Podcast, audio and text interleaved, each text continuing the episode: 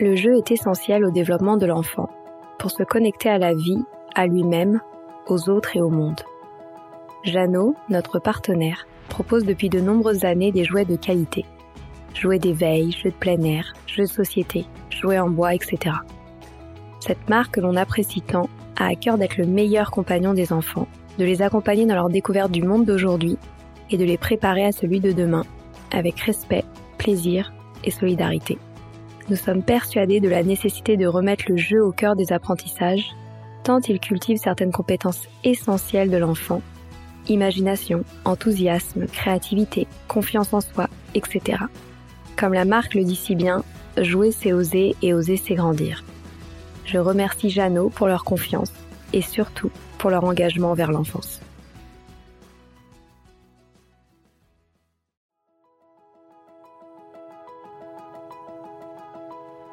Bonjour à tous, ici Stéphanie Descleb, c'est moi, et Sylvie Descleb pour un nouvel épisode du podcast Les adultes de demain. Les adultes de demain, c'est un échange autour de l'éducation et la parentalité pour éduquer autrement. C'est aussi un livre qui s'intitule Offrir le meilleur aux enfants et qui est disponible dans les librairies et en ligne à partir du 4 mai. Vous trouverez le lien sur notre compte Instagram et sur notre site lesadultesdedemain.com. Aujourd'hui, j'ai choisi de vous parler d'une activité que nous pratiquons euh, très régulièrement dans nos classes, que ce soit dans les classes de 2-6 ans ou de 6-12 ans, que les enfants aiment énormément et qui apportent beaucoup à la classe. Et je pense que c'est une activité que l'on peut tout à fait effectuer également en famille. Cela s'appelle la leçon du silence et je dirais que ça s'approche à beaucoup à une leçon, euh, à un moment de méditation ensemble, mais qui permet à chacun de bien se recentrer, de s'apaiser, etc. Donc l'origine de cette leçon de silence, euh, Maria Montessori l'évoque dans son ouvrage qui s'appelle L'enfant. Elle décrit comment un jour elle est arrivée dans la classe, portant dans ses bras un bébé de quelques mois. Celui-ci, serré dans ses langes, était paisible et parfaitement immobile. Maria Montessori lança alors un défi aux enfants de demeurer aussi immobile et silencieux que le petit bébé. La scène impressionna les enfants qui voulurent intensément faire silence et contenir leurs mouvements. Les enfants furent séduits par cette expérience du silence. Ils voulurent reproduire cet exercice les jours suivants, maîtrisant leur respiration et les mouvements de leur corps. Lors d'un de ces exercices, Maria Montessori eut l'idée de tester l'acuité auditive des enfants. Elle les appela un par un, une cinquantaine d'enfants composaient la classe, en murmurant leurs noms. Ils rejoignirent un à un la pédagogue, maîtrisant leurs pas afin de ne produire aucun bruit. Les enfants firent alors preuve d'une grande patience, attendant chacun leur tour. Donc cette leçon doit être préparée en amont. Avant de la faire, on peut réaliser des exercices courts et faciles pour préparer la leçon. Par exemple, leur proposer d'observer leur propre respiration. Faire des écoutes, des exercices d'écoute active comme repérer dehors les bruits de la nature, un, un pic-vert qui pique le bois, le chant des oiseaux, euh, repérer les bruits de l'homme, une voiture qui klaxonne, une tondeuse, faire des exercices de tenue et posture en silence sur la ligne qui prépare l'enfant au contrôle de son corps. Dans les faits, la leçon du silence ne doit pas être un outil de retour au calme ou être utilisée quand les enfants sont énervés pour dire les calmer, mais elle peut tout de même être utile et d'une grande aide pour ramener les enfants à se recentrer sur eux-mêmes quand l'ambiance sonore est trop élevée. On veillera sinon à proposer ces leçons et surtout la première présentation quand les enfants sont suffisamment calmes et réceptifs afin de ne pas les mettre en difficulté ou en échec. Se canaliser demande un gros effort à l'enfant, donc s'il a trop d'émotions ou trop d'énergie, cela va être beaucoup plus difficile. Maintenant, je vais vous parler du déroulé de cette leçon. Donc on peut introduire la présentation de la leçon du, silence avec l'origine, de Maria Montessori, comme je voulais exposer plus, plus tôt. Ensuite, on invite les enfants à une position confortable sur la ligne qu'ils puissent tenir aisément. C'est-à-dire, nous, on leur demande d'être assis les jambes en tailleur, les mains sur les genoux et le dos bien droit. Si vous n'avez pas de ligne, vous pouvez poser des coussins par terre, par exemple à la maison, et les enfants sont assis sur des petits coussins. Et même un enfant seul, on peut se mettre face à face et être chacun sur un coussin. On va mettre ensuite la pièce dans une ambiance tamisée. Ensuite, on démarre la leçon du silence avec un signal sonore. Donc on peut utiliser une clochette, un bol tibétain, euh, n'importe quel instrument de musique avec un joli son euh, doux. On va d'abord euh, se fixer un objectif de temps qui soit court et qu'on va allonger après de plus en plus. Donc l'enfant décide soit de garder les yeux ouverts, soit de les fermer.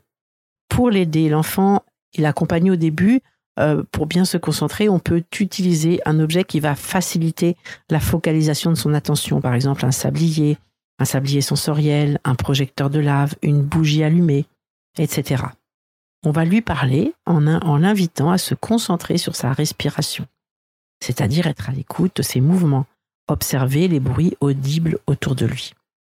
On peut aussi profiter à la fin de la leçon d'inviter les enfants un à un à nous rejoindre en murmurant leur prénom et on leur demande de se déplacer sans faire de bruit. À la fin de la leçon, on émet un nouveau signal sonore et on se félicite pour ce moment de partage et on invite les enfants à partager leurs ressentis et faire remarquer gentiment les mouvements ou les bruits des uns et des autres qui ont pu parasiter la séance afin qu'on s'améliore chacun pour la prochaine leçon. Bien sûr, comme toute activité Montessori, comme la majorité, il y a aussi des variantes possibles. Parce que le silence est vraiment propice à de nombreuses expériences, on peut proposer à la fin des leçons des petites variantes. Par exemple, un jeu qui s'appelle le jeu du musicien invisible. Donc on va bien se regarder sur le cerf, puis on demande aux enfants de fermer les yeux. Très doucement, on se met derrière un enfant et on touche son épaule très doucement sans faire un bruit et on lui donne un instrument. L'enfant va se lever très délicatement, faire teinter l'instrument et se rasseoir. On reprend alors l'instrument et on s'en va. Les enfants ouvrent les yeux et ils doivent dire quel enfant était le musicien? Ensuite, une autre activité qu'on appelle l'instrument ou l'orchestre mystère. Donc l'éducateur va présenter le nom et le son de plusieurs instruments aux enfants. Puis les enfants ferment ensuite les yeux. Et l'éducateur ou l'éducatrice fait teinter un instrument et les enfants doivent le reconnaître et le nommer et ainsi de suite avec tous les instruments présentés. Ensuite, une autre activité que l'on peut présenter qui s'appelle le bruit mystère. Donc les enfants ont les yeux fermés et on va faire teinter ou bouger ou, claquer un objet de la classe et les enfants doivent deviner quel était cet objet. Ensuite, il y a une autre activité qui s'appelle le murmure secret. L'éducateur va passer un message secret en murmurant à l'oreille de l'enfant qui doit passer ce message à l'enfant à côté, puis à l'autre, puis à l'autre, puis à l'autre, et essayer que le message revienne intact.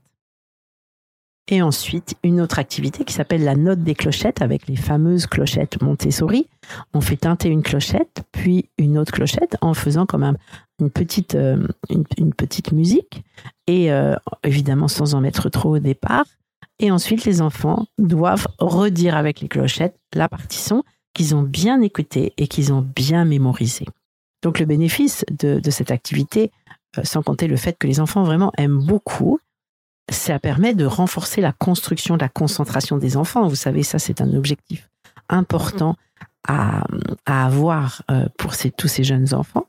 Ça va permettre aussi le contrôle, la construction du contrôle inhibiteur, c'est-à-dire s'empêcher soi-même de faire tout mouvement induit par quelconque raison. C'est Maria Montessori qui, qui dit cette phrase dans le manuel pratique de la méthode Montessori, s'empêcher soi-même de faire tout mouvement induit par une quelconque raison.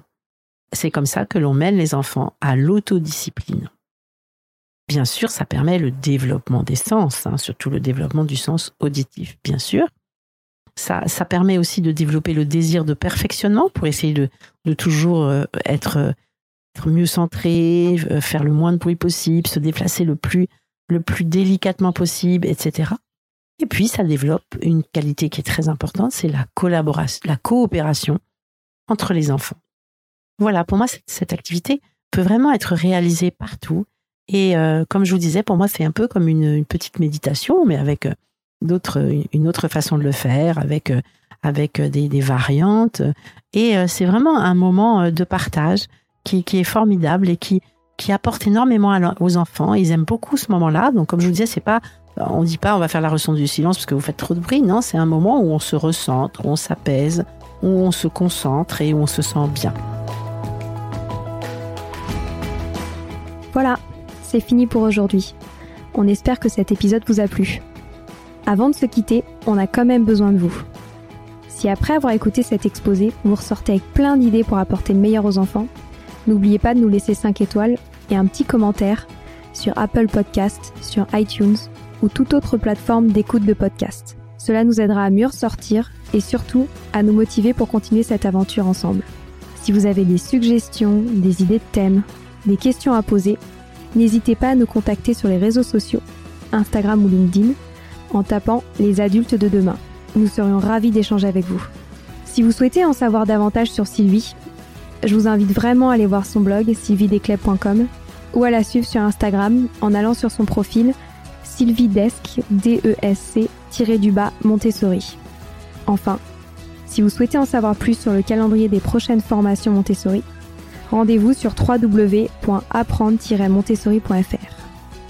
On a hâte de vous retrouver vite à très bientôt sur les adultes de demain.